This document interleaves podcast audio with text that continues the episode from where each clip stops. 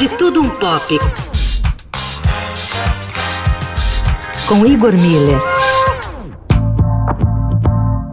Um dos momentos mais críticos da disputa do Reino Unido pelo controle da ilha da Irlanda, o chamado Domingo Sangrento, foi lembrado pelos seus 50 anos, novamente, num domingo.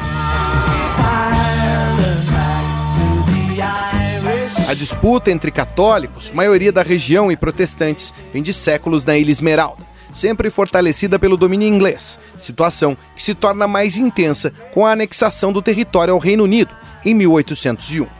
No começo do século XX, a Guerra Anglo-Irlandesa conseguiu a independência da maior parte do território, formando a República da Irlanda.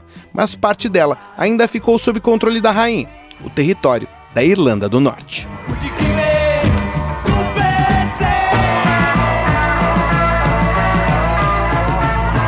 Separação do território não acalmou os ânimos, e entre as décadas de 60 e 90 do século passado, uma série de conflitos ocorreram na região. A maioria católica, os nacionalistas, que defendiam a Irlanda livre, eram privados de muitos direitos e oportunidades pelos unionistas, protestantes, que defendiam a União Britânica. A escalada dos protestos católicos levou a coroa a botar o exército na rua. Dia 30 de janeiro de 1972, algo em torno de 15 mil pessoas se uniram para protestar pelos direitos civis em Derry, a segunda maior cidade da Irlanda do Norte. A ascensão dos últimos anos de comandos paramilitares de ambos os lados fez a repressão do Reino Unido se tornar mais violenta, que fez barricadas no centro de Derry e enviou tropas para a região onde os protestantes foram desviados.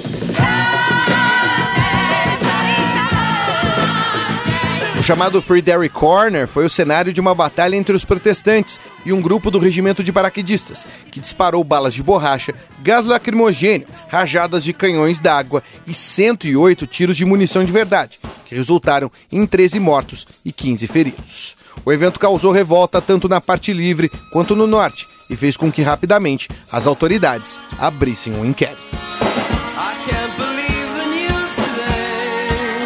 Mas o famoso julgamento de Lord Widgery, o presidente do Supremo Tribunal à época, inocentou a maior parte dos envolvidos pelo lado britânico, motivo de mais revolta pelas famílias das vítimas. O caso foi reaberto em 98 pelo então primeiro-ministro Tony Blair e levou 12 anos para ser concluído, evidenciando os abusos do poder militar contra os que faziam o protesto naquele dia. Indignação pública da época gerou diversas manifestações artísticas, principalmente na música. Paul McCartney, ao lado do Wings, foi literal em sua Give Ireland Back to the Irish, Devolva a Irlanda aos irlandeses, canção que chegou a ser banida pela estatal BBC. Já John Lennon e Yoko Ono escreveram a pesada Sunday Bloody Sunday, título que anos mais tarde seria emprestado pelos dublinenses do U2, na expressão artística mais famosa sobre o sangrento dia. Os trabalhos técnicos de Moacir Bias e Igor Miller falando um pouco de tudo, de tudo um pouco. Para o fim de tarde, Eldorado.